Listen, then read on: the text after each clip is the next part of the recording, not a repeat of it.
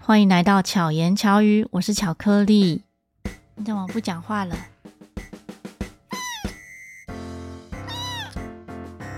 有听到猫执行长跟大家打招呼吗？今天我们没有要访谈他，我怕大家会听不懂我们在聊什么。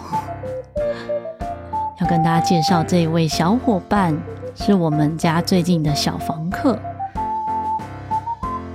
他还没有名称，只有职位名称是执行长。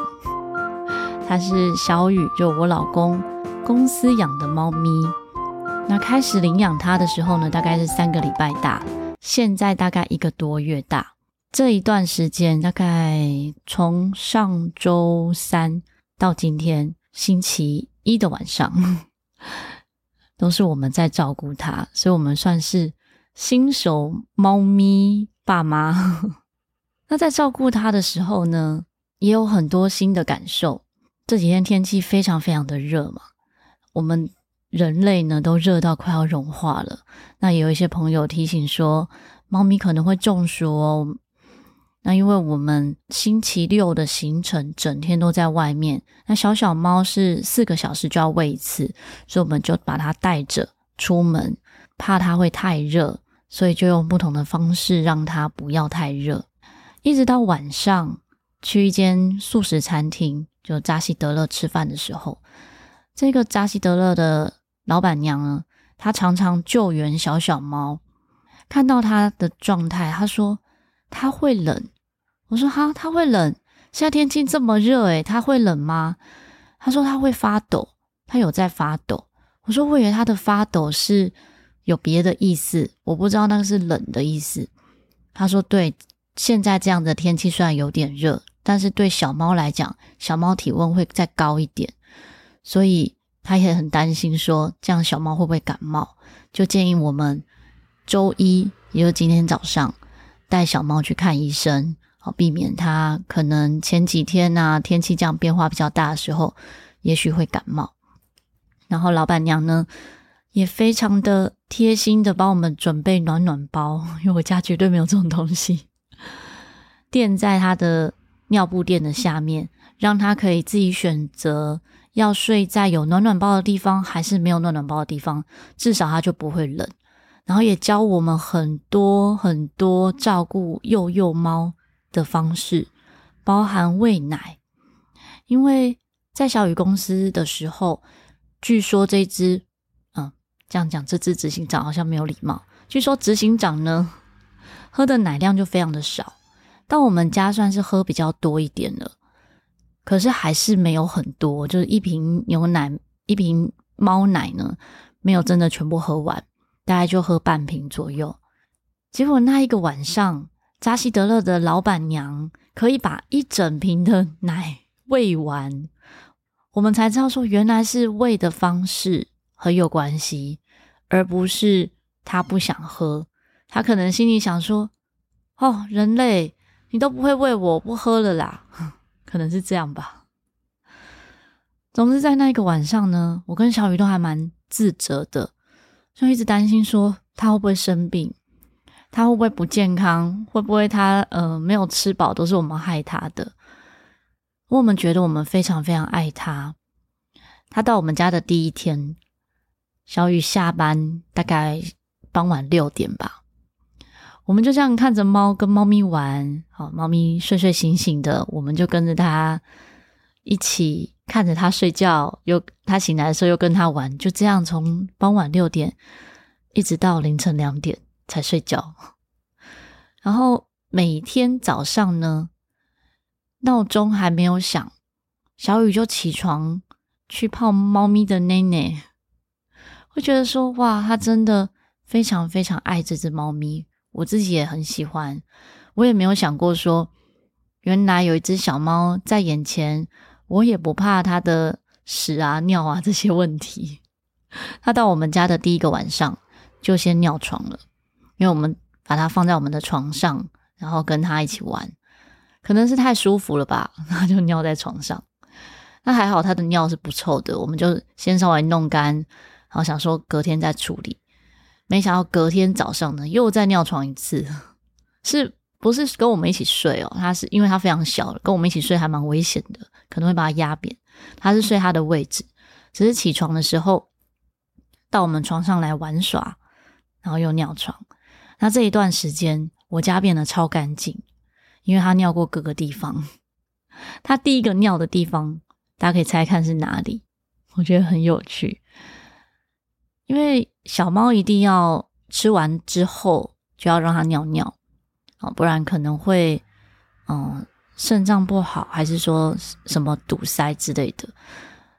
那我们有发现说，哎，它脚好像湿湿的。就到我们家的第一天晚上的时候，可是到处都找不到它尿在哪里，一直找地板啊，每个地方都找不到它尿在哪。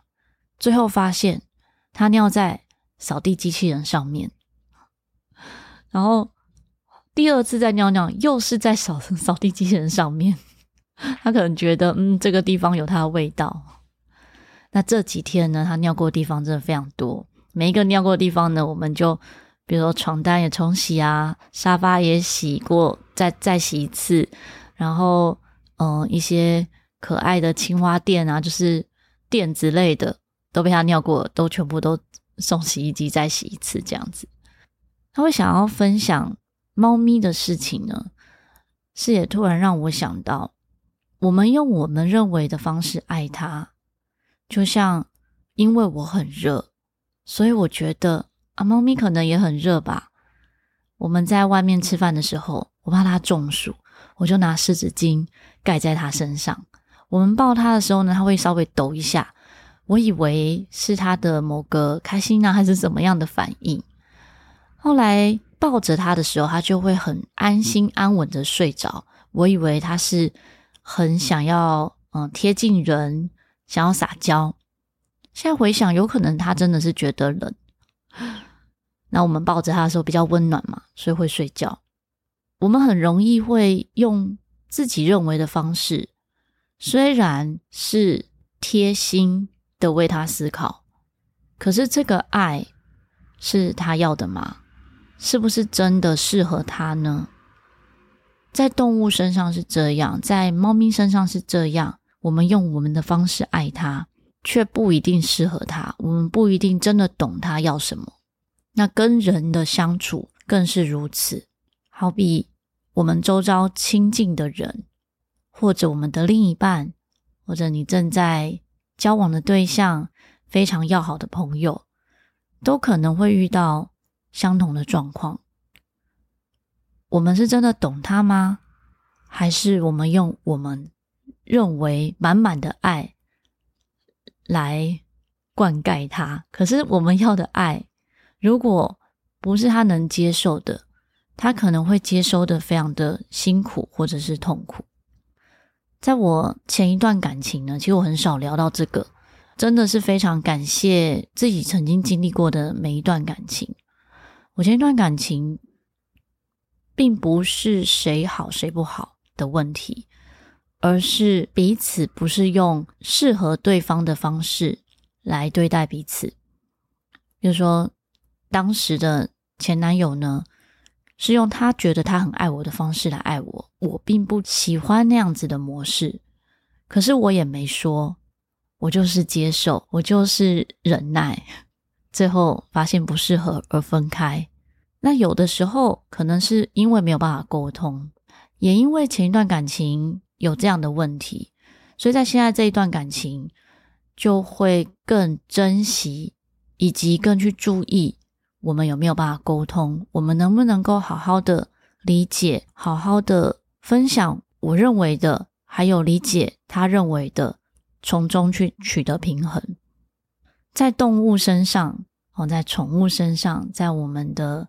毛小孩身上呢，很多人可能会听过宠物沟通师，也许不知道，哎，为什么他一直尿尿在某个地方？像我之前朋友就宠物沟通师呢，他说有时候主人会找他们沟通的时候是不理解，说他为什么一直重复做某一件事情。那既有宠物沟通师就知道，哦，原来他是什么意思，他为什么要这样做，然后主人就知道了，就可以改变他的。对待的方式，那人类不需要啊，人类本来就能沟通。我们跟我们的朋友，跟我们亲密的人、我们爱的人本来就能够沟通，但是沟通的方式是不是对方可以接受的？这个也是需要沟通的，因为可能觉得，哎，我就直说啊，我就是一个很直白的人，所以我就比较大剌剌，我有话都直说。可是那个直说也可能会伤到对方，当然也有可能是可以接受的啦，那当然最好。所以要找到一个可沟通的方式，彼此又能够敞开心胸的对谈，这样的情况就能够让彼此都懂对方在想什么。有一句话说：“对的人就不会让你一直觉得自己是错的。”在遇见不那么适合的对象的时候，我真的会一直觉得，哎，我做这个也不对，我做那个也不对，我好像什么都是错的，因为很少被肯定。但是当遇到懂自己的人的时候，哎，所有的能量都是提升的。这也不只是在感情上面，跟周遭的好朋友相处的时候，我觉得也是这样，而且更是如此。因为有一群懂你的伙伴，也许你发生了一个比较迷糊的事情，但是因为大家懂你，他们会包容，并不是说一定要大家都包容你，而是知道你不是故意的，知道你的特质是如何。真的懂对方的话呢，我们会用对方需要的方式去爱他；不懂的话，可能会用我们自己认为合适的方式去爱。在亲子关系中也是这样，我都常开玩笑说，我的亲子关系呢，妈妈对我的包容是非常的多，因为我很希望妈妈知道我在想什么，我希望她能够接受我在想什么。但是有的时候亲子关系会有一种状况嘛，儿女想说，父母不想听，他会认为儿女是不懂的，然后就产生对立，或者是不沟通，甚至是一直在冷战。哦，我周遭有一些朋友会进入这样子的一个亲子关系，就他们对他们爸妈可能很容易是这样的状态。所以我常 跟我自己的学生分享说。如果你的小孩想要告诉你，你一定要听，你先不要责备，先不要有任何的反驳，甚至是皱眉头都不要，先听他说。说完了之后，也不一定要给建议，因为在那个当下，你给建议，他也不一定会听，或者他表面上听，但他还是做他想做的事情，那不就没有意义了吗？如果你希望跟他是当好朋友，你希望他什么都告诉你，那你们可以沟通一个怎么样彼此会接受彼此建议的方式。我跟我妈妈比就比较像是如此。我常会跟我妈妈说：“妈妈，我跟你说一件事哦，但如果你生气的话，我以后都不说了。” 没错，我就是情绪勒索。但是也因为这样，久而久之呢，我就会习惯分享，也会迫不及待的发生什么事，马上跟妈妈讲，马上跟她说。我觉得这是一个我自己蛮喜欢的互动，然后我也很感谢我妈妈的教育方式是如此。再回到刚刚说的，如果在关系中，你觉得对方爱得很吃力，而你也接受得很辛苦。又没有办法达到平衡或者是调整的话，一定要思考能不能沟通。你觉得这个人就是他了，你认定他，那就在那个感受上一直很不舒服，请你一定要说出来，才有转圜的余地。如果你都不说，难道你要去找一个人类沟通师吗？来帮助你好好的沟通。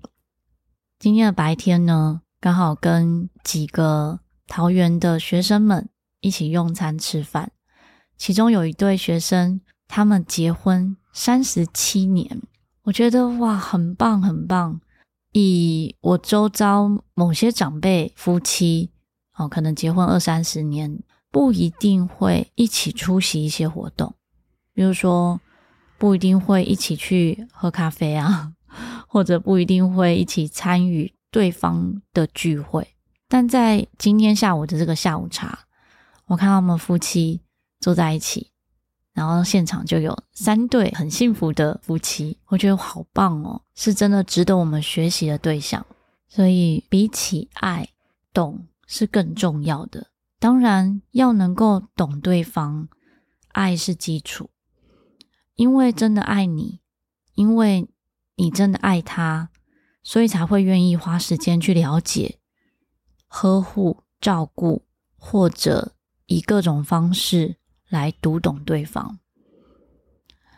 就拿我跟我老公的相处来举例子好了。因为小雨呢，他本身是非常安静的人，所以我们刚开始相处的时候，嗯，很多人都会认为说，一定都是巧克力比较强势吧？你是不是都是你做决定的？那你老公都是什么都说好？我说不是啊，我反而会一直问他好不好，要不要，可以吗？那也非常的尊重他的自由意志。例如，大部分的活动可能我们都会一起出席。可是也有少部分活动，他希望可以待在家里面，那我就说好，那你就待在家里休息，或者他会做他想做的事情，或者有时候我们遇到某一些事件，我会提出来聊，诶，你对这个事件的看法是什么？当然不是这么直接的这样问啊，就是真的是聊天的时候会去聊这些话题，可也从话题中彼此会越来越了解彼此的价值观。这不是只有在交往的时候需要。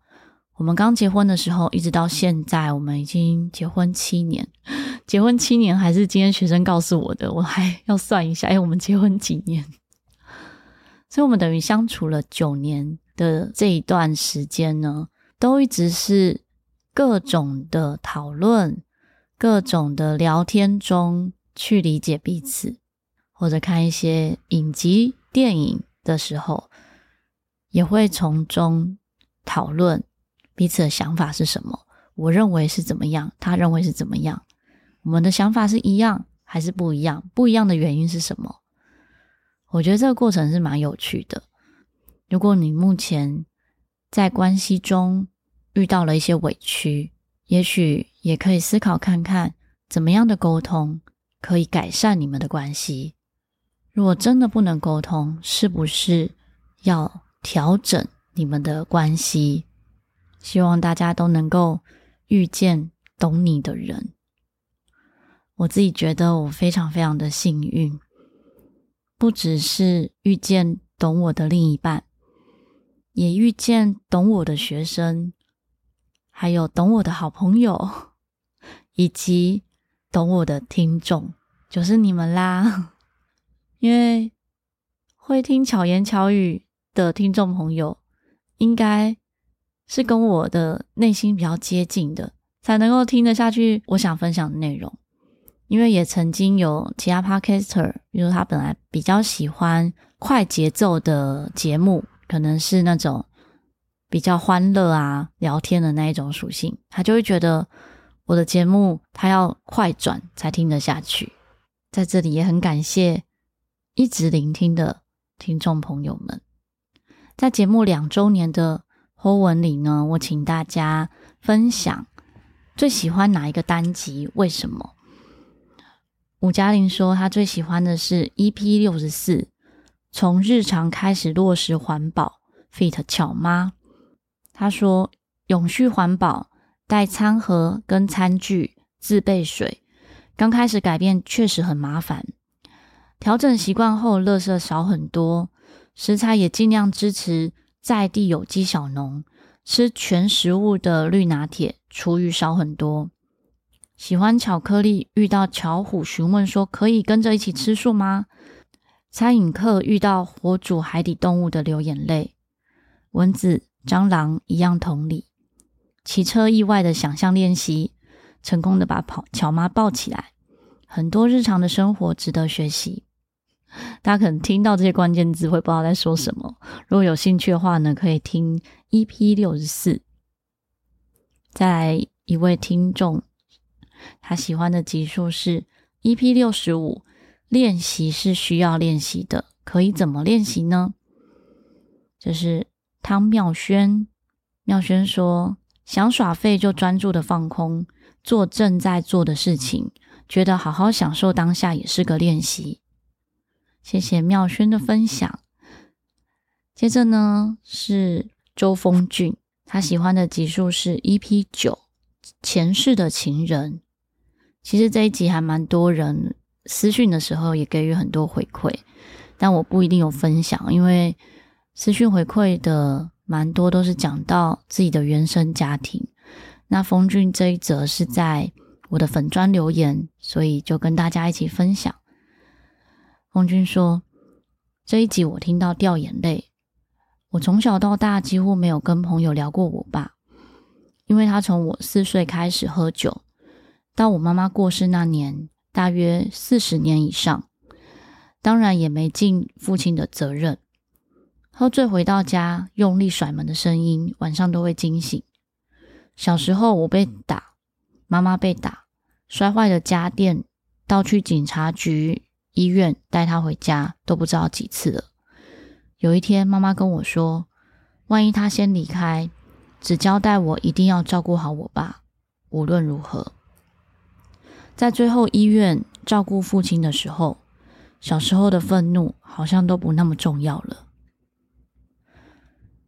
我知道我自己周遭的好朋友呢，也有蛮多是不愿意原谅原生家庭中的爸爸或妈妈。有一些朋友，我在分享 EP 九这个前世情人的时候，他说他听不下去。他听到是要分享爸爸，他就不想听了。但是很多时候，这个就是我们的生命课题。我们在这个生命课题上面没有去面对，没有学习到我们应该要学习的时候，即使你想说，嗯，不要去看他，不要听他，让他过去，反正他老了就会走了。我这个。课题就结束了，但其不是，没有结束，一定会在其他人身上继续面对这样子的循环，因为它就是我们人生中要去学习的一个功课。可能现阶段你还没有办法接受，但我祝福所有人都能够好好的面对自己的课题。也许讲课题会有点严肃啊。